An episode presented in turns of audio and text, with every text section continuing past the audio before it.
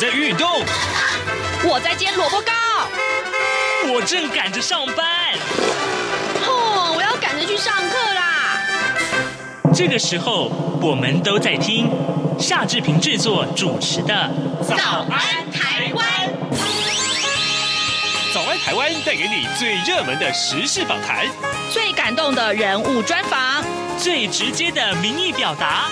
对，让我们一起收听《早安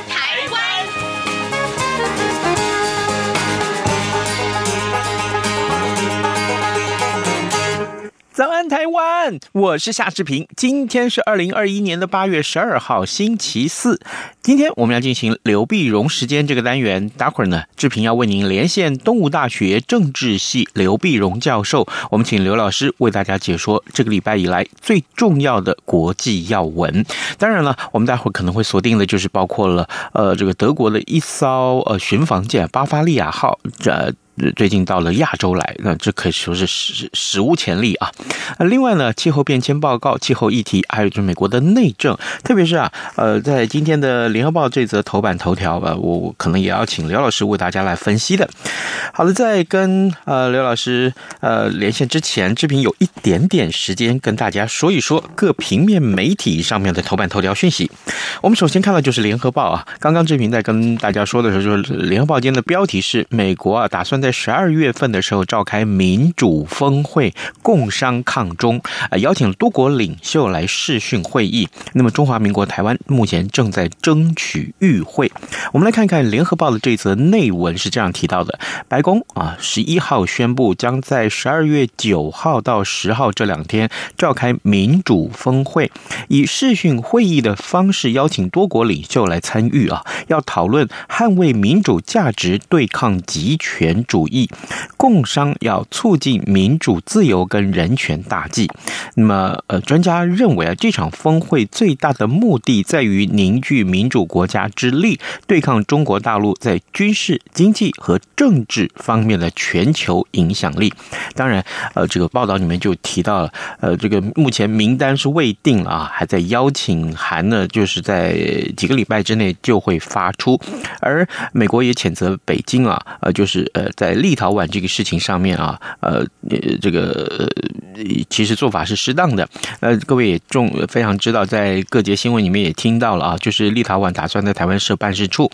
那么在台湾设办事处这样的情况之下，当然引发了中国很大的反弹。那。呃，到底台湾能不能与会啊？参加这个十二月份、十二月份的这个民主峰会了？呃，小美琴就是驻美代表小美琴，她说啊，美国将呃台湾视为重要的民主伙伴呢，我方会继续就相关会议的参与啊接洽美方。就是今天联合报上面的头版头条讯息啊，分享非常的重要。另外呢，呃，《中国时报》上面提到是呃五倍券振兴五倍券的这个发放啊。那么昨天呢，蔡苏会上面就拍板定案，五倍券是发定了啊。初步规划是可以缴学杂费的，而且补习班教育费啊。呃，这也可以缴，但是呢，不能拿来缴罚单哈。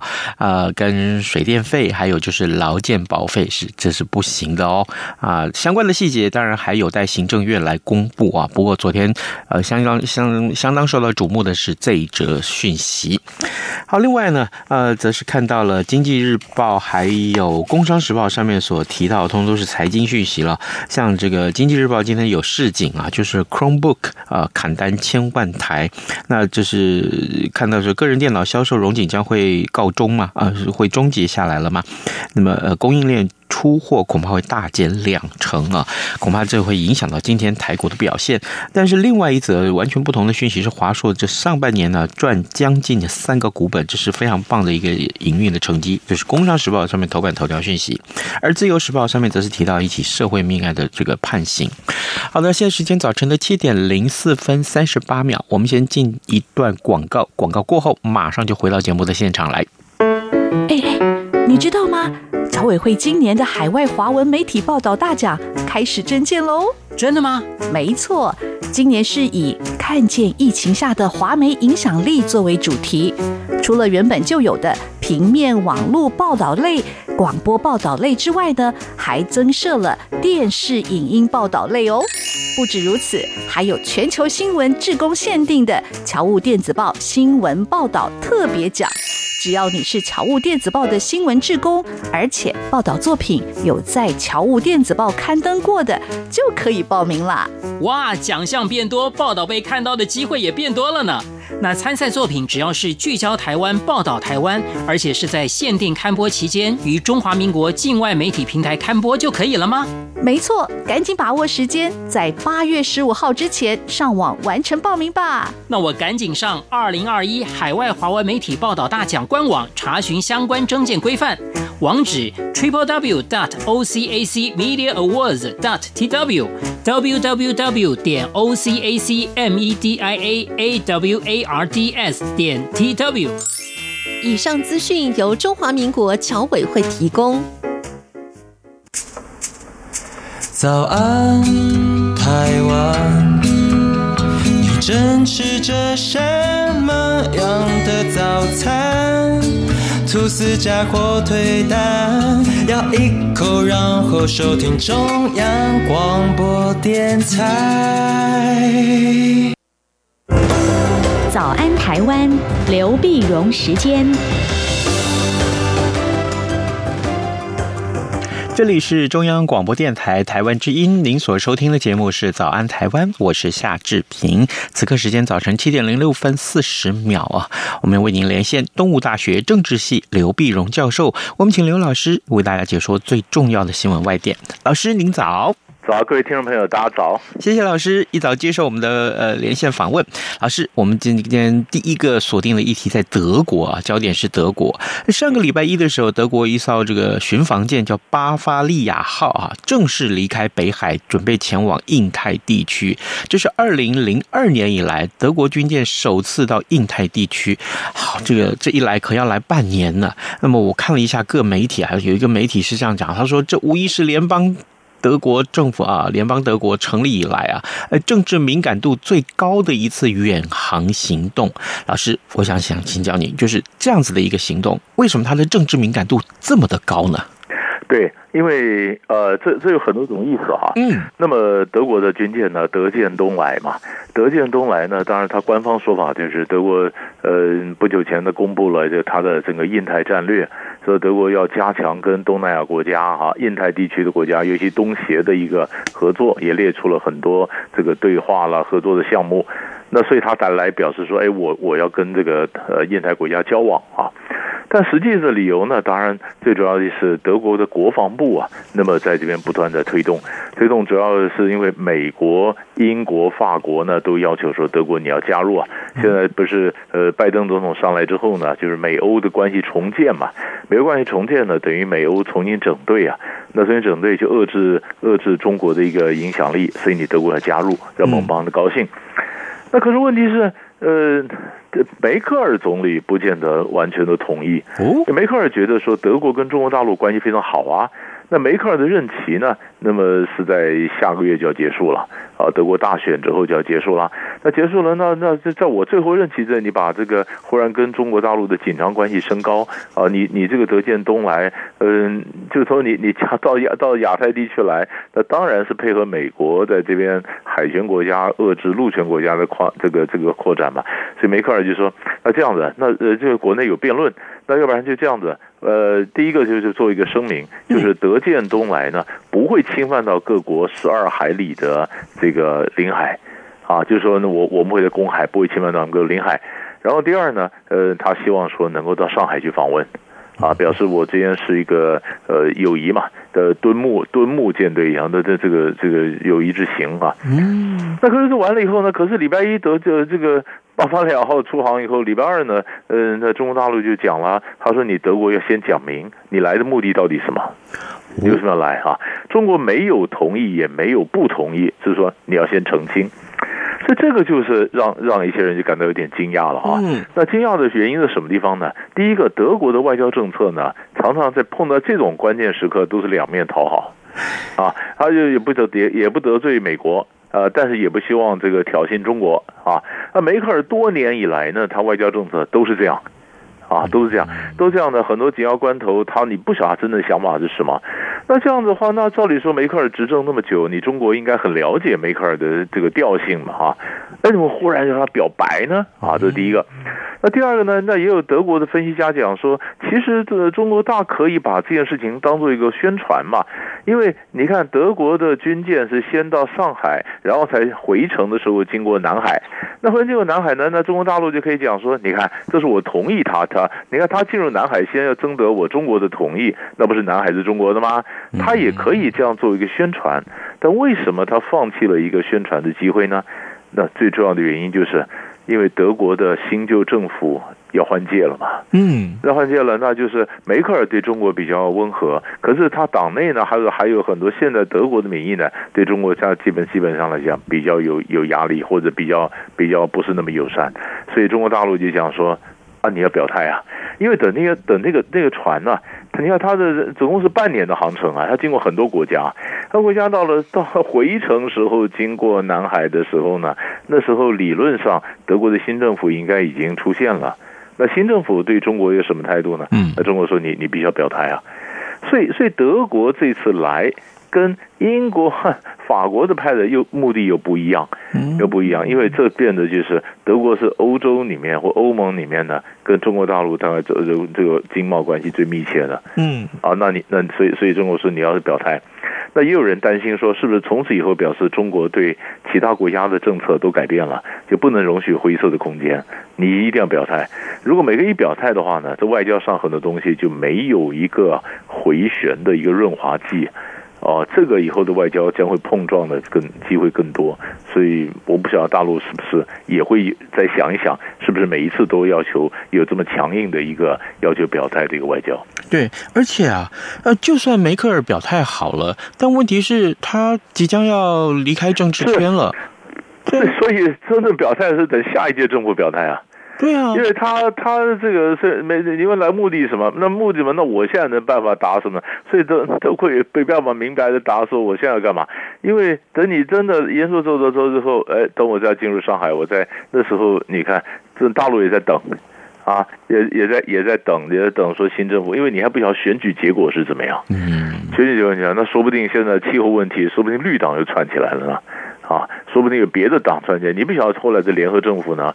新的政府是怎么样？他的外交政策是怎么样？对，呃，对中的中国的政策是怎么样？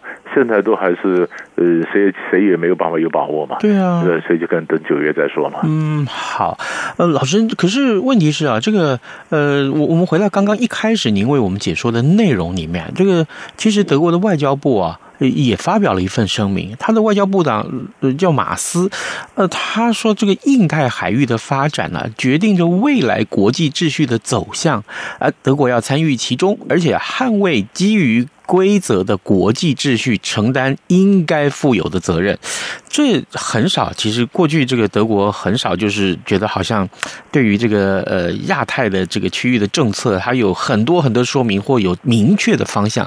这是不是也代表着，就是说，好以后啊，呃，至少在讨论亚太政策的时候，德国不会缺席？是。因为他的发表了这个印太的这个政策一个指针呐、啊，或者是指导原则啊，那么德国就是讲说，在德国今后数十年的，不管它的这个呃繁荣或者它的这区域政治的影响力，那都跟这个印太的国家有关。啊。而且他们也他们也强调说，那么必须要分散它的伙伴关系，也就是说，就是等于就是就是就是点一下梅克尔了，你过去太依赖中国嘛，那我要分散这个伙伴关系。伙伴关系，可是他列出来的合作的项目呢？第一个当然讲的是气候变迁，对；第二是海洋污染，啊，然后才讲到谈到经济啊、安全啊什么。但是你说这个呃，基于秩序的什么或自由航行的哈，呃，这有规则的什么秩序什么，这都是讲都是美国的，都是美国的讲法，就是让美国让美国感到很高兴。嗯，因为他基本上讲法就是中国大陆不呃这个没有按照国际法的规则来做嘛，所以。所以，所以，但是，但是，我们就讲说，这是这是官方说法。但是实际上内部的辩论，当然因为内部还有几派不同的意见嘛，嗯，但是要等它慢慢沉淀出来，才才看得更清楚一点。是的，呃，各位听众，今天早上志平为您连线访问的是东吴大学政治系刘碧荣教授，我们请刘老师呢在节目中先为大家来探讨这件很重要、受到国国际瞩目的这个大事，就是德国的巡防舰啊巴伐利亚号正式离开了北海，那么呃到印太地区来访问，当然这个意义非凡了啊。另外，老师，您刚刚提到这个气候问题啊，呃，八月九号的时候，联合国气候变迁委员会公布了二零一三年以来的第一次国际气候变迁的研究报告。这个报告内容非同小可，因为这坦白讲，最近因为关于这个呃气候难民，或者说环境难民的这个议题特别受到瞩目，所以老师，我想先请您为我们解说一下这个报告里面的内容是什么，我们可以看到什么样的一个趋势。是这个报告呢，就是你像二零一三年以来的这第一份的报告哈，嗯，它这个它是有两百三十四个共同作者，哇，两百三十人呢费时三年，费时三年呢，整个分析了一万四千个科学的研究报告。啊，然后他得到一个结论。他现在你晓得做各种气候调查啦，用这个呃 AI 啦，或者什么各种新的一个科技的方法越来越准确。就他们就讲出来，这个气候变迁恶化的这个这个速度啊，都远超过一般人的想象啊。那你看他是讲说，从一八五零年以来，那全球的温度上到现在上升了一一点一度 C，可是今后二十年呢，就增加到一，恐怕会增加一点五度 C 啊。一点五度 C 就是就是你你这个，而且绝大部分你看，而且我现在有目共睹的嘛。我们看到这世界上各地，你不是热浪就是火灾，不是火灾就是水灾，然后每每一个每一个季节都在变化，每一个都是百年来最大。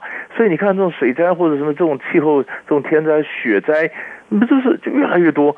就是就是，就算你没有注意到的气候变迁，你周遭的环境不断在变嘛。嗯，他那边呢，很多人就觉得怎么是怎么一回事？我们气候越来越奇怪，越来越奇怪。然后这这边报告说，因为不断的恶化嘛，恶化，所以我们现在就是看了看了，当这这每个人的每个政治人物，每个国家都必须承担一个责任呐、啊。那所以十一月在苏格兰，在格拉斯哥的这个呃第二十六次世界的气候峰会，嗯，各国将提出一些你这个是更加紧的什么减排啊，各种要求会出来。啊，所以你可以看到现在不管欧盟啊，或不管拜登政府啊，美国政府都提出来说绿色经济啊，嗯，本来他倒不是因为选举的口号或什么，因为他真的有这种那个急迫性。所以你可以看到，这个绿色啦、环保了，越来越会变成国际上非常急迫的一个重要的一个共识。嗯，可是问题是，呃，我我记得之前啊，这长久以来啊，好像美国其实对这方面其实应该都是意兴阑珊的。川普，那川普不承认嘛？川普认为这是一个这是一个骗局，因为因为晓得，当你要用，当你你不要不能用石油的时候，当你觉得燃烧这个这个你要用要用这个洁净能源啊、再生啊的能源讲的永续的时候，就影响到那些石油开采的这些这些这些大亨和他们的这个权利，所以这里面呢都有经济的因素。所以，所以像沙乌地阿拉伯什么之前，他们也花了很多的呃经费，请了很多科学家去研究，说这个气候变迁没有你想那么严重啊。然后气候变迁呢，它的整个发展的趋势是假设人们不做任何事，可是我们会做很多的很多事情啊。所以它以后，所以这个发展的曲线没有你想的那么样的呃可怕。可是现在这个报告出来说。不是，这是远比你想的可怕，因为你亲身经历到，用各种的数据来证明气候恶化是真实的，不是像川普那样讲说是弄来骗你的。嗯哦，那这而且而且有这么多的国家研究这么多的 paper，呃，这么多人一起写啊，不可能是一两个发表出来骗人的，所以他应该蛮蛮震撼的。所以他的报告一出来以后，各个西方的媒体，各个媒体几乎都是非常显著的头版的位置来告诉你说这件事情很严重。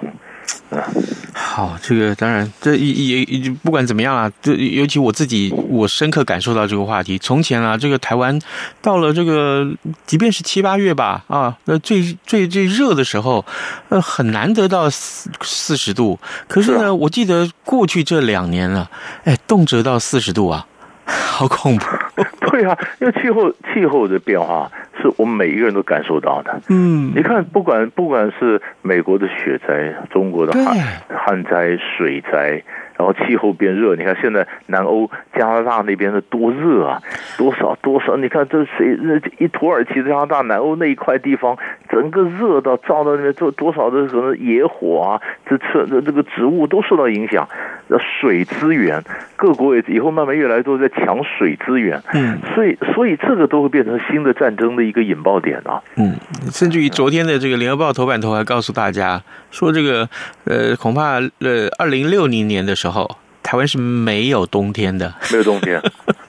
好，真的人类吧，我只能自自己说自作孽吧。啊，好，呃，接下来我们来看看美国啊，嗯嗯，在八月九号的时候，美国的民主党参议员提出了三点五兆美元，相当大，而且是这个很很各种内容都包括进去的这个呃雄心计划。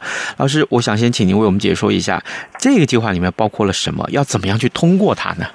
哎，这个这个这个东西是太太有意思了，因为 我我们晓得民主党啊，但是他是上来以后呢，他在觉得说。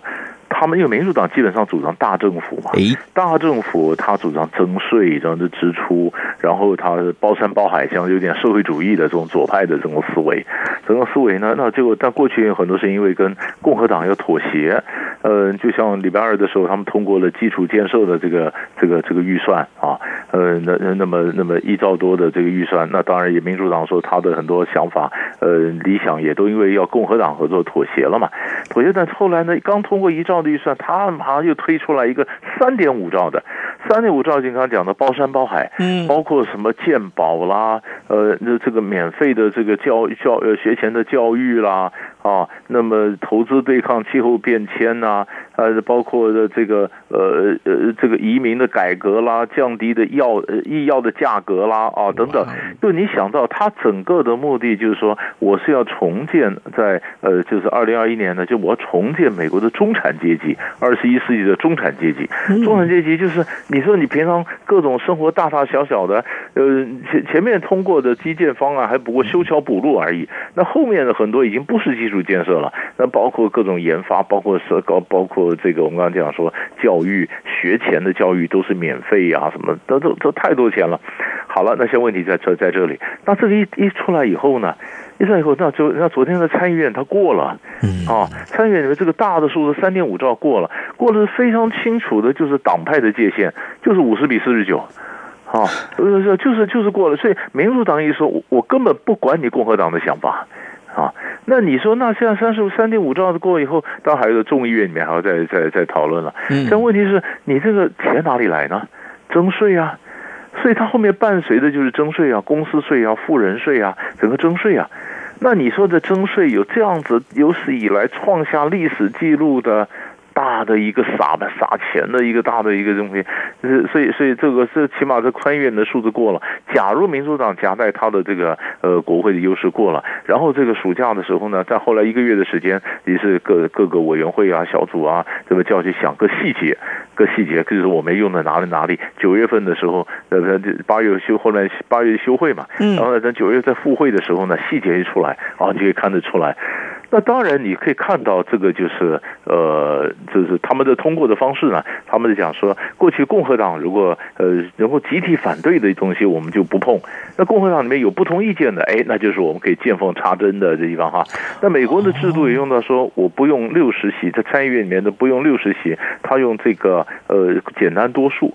啊，那就那就看他有一套比一套表决的方法，所以他闪避比较复杂的方法，那他用这个希望能够推动。嗯，所以所以呃，用我们台湾想讲的话，就是呃，民就民主党就不演了嘛啊，那个他原来还希望各种妥协妥协，妥协后整个推，呃，所以我们就是看了，那么到时候他真的如果成为一个法案，然后执行的话，是多少钱？他用了哪些地方？啊，那他现在利用他的行政跟立法的优势，要强推他的这个呃，有他民主党印记的这样的左派的社会主义政策，那对美国的社会又造成什么样的影响？其实都很值得去观察。我看这个到最后可能会不会变成福利国家了？美国越来越像，对，越来越像了啊、哦。对，老师提到美国，对不起，我正好有一个题目想要请教老师啊，就是呃，联合报今天的头版头条上面也也也讲了，但这不过去来讲应该发生过，就曾经讨论过这个议题，就是美国在十二月份是要召开民主峰会啊，要共商抗中啊，邀请多国的领袖视讯会议来争取，呃呃，就是跟各国要形成一个更大的共识啊。那目前来看，应该是在十二月九号到十十号这两天要举行。那当然，这当中的焦点就是台湾到底要不要与会啊？呃，因为啊，三月份的时候，布林肯他曾经说过说，承诺说台湾可以与会。当然，这肖美琴啊，我们的驻美代表就说好，我们会积极争取的。可是，老师，我想请您简单的先为我们评论一下，就是那这个会议的召开，对于整个抗中阵线啊，是不是更形成共识，或者说它会有怎么样的作用？是因为我们可以看到美国的整个政策哈，这个政策它不只是说是科技啊，甚至供应链啊、军事啊、意识形态价值上面，那么它也共同共同的要要抗中。嗯，那抗中呢？那那当然这就呃就台湾的我们的角度来讲比较简单了，就是我们当然希望参与嘛哈，能参不能参没把握，但是他是讲说呃他要邀请谁不晓得。啊，他说当然讲的民主民主峰会嘛，民主峰会是国家呢，还是呃政治实体呢？嗯啊，呃如果说我今天扩张到国家 and 政治实体，那台湾就可以参加了。是，如果你是有国家元首身份，那我们就参不了了。那他基本上讲的，他不是一个呃，假如不是联合国底下，而是美国是志同道合的这些朋友来参加，我们就可能有参。好了，现在问题是什么？他到底要邀邀请哪些人啊？哪些人愿不愿意把这个美国跟中国的对抗，真的把它升高到叫意识形态，变成一个价值？因为中国大陆就批评你明明搞小圈圈对抗我，你拿什么价值做包装啊？他明明是你是势力嘛，就是你你就是拿一个价值去呃武装或者包装你的一个地盘的一个争夺嘛，或者权力的争夺。那我们现在在看什么呢？现在看的最大的几个矛盾的地方就是印太战略里面，印度是个问题啊。嗯，印度号称美国和印度是世界两个最大的民主政体，可是印度的莫迪总理最近在国内一些政策是民主倒退啊，他越来越用他反恐啊，一种各种各种法令，所以印度的自由派人士常常批评政府，你的这个这个民主倒退，所以所以这个呃布林肯他们到到印度去，也也只也只敢点一下。也只敢点一下就说，哎，我们共同要捍卫民主啊什么，没有很明白的讲说你不能这样啊。所以很多人讲说，你为了要对抗中国，所以你的这个民主呢，其实是有一点点呃妥协或有一点改变的。那东南亚这些国家。呃，不是每一个都是完全美式民主的一个做法。嗯，好了，那就很有意思了。那那那就看看大家就看你这个峰会一旦出来以后，那中国大陆一定会批评嘛？你里面哪些 member 其实不是民主啊，不是你们所谓的民主。所以这个会，所以我说它有意，它有意义，但是要找哪些人来开，我们能不能参，会发生什么实际的作用？其实我觉得宣传目的大于实际的目的了。嗯，好的。呃，各位听众，今天早上志平为您连线访问的是东吴大学政治系刘碧荣教授，为我们来分析。重要的啊国际要闻，我们锁定的是德国的这个巴伐利亚号舰啊的的这个离开的北海到印太来访问。另外呢，还包括了气候议题，还有就是美国的内政啊。好，老师，谢谢您跟我们的分享，谢谢，谢谢。大家好，我是中华民国侨务委员会委员长童振源。二零二一年海外华文媒体报道大奖开始征件了，在聚焦台湾、报道台湾的核心概念下，本届以“看见疫情下的华媒影响力”为主题，鼓励在疫情艰难时刻仍持续制作相关报道的海外华文媒体。除了原有的平面、网络报道类及广播报道类，今年增设了电视、影音报道类。以及特别为侨委会全球新闻志工设置的侨务电子报新闻报道特别奖。二零二一年海外华文媒体报道大奖，报名自即日起至八月十五日止，欢迎大家踊跃参加，让世界看到海外侨胞的良善力量。更多资讯请上二零二一海外华文媒体报道大奖官网查询。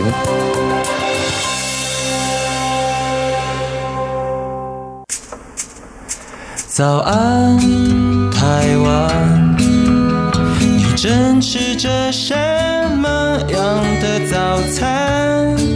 吐司加火腿蛋，咬一口，然后收听中央广播电台。早安，报马仔。好的，我们赶快来关注这件事情啊，就是国产的新冠肺炎疫苗终于要开打了，第六轮的接种疫苗首次就轮到高端啊，这家疫苗。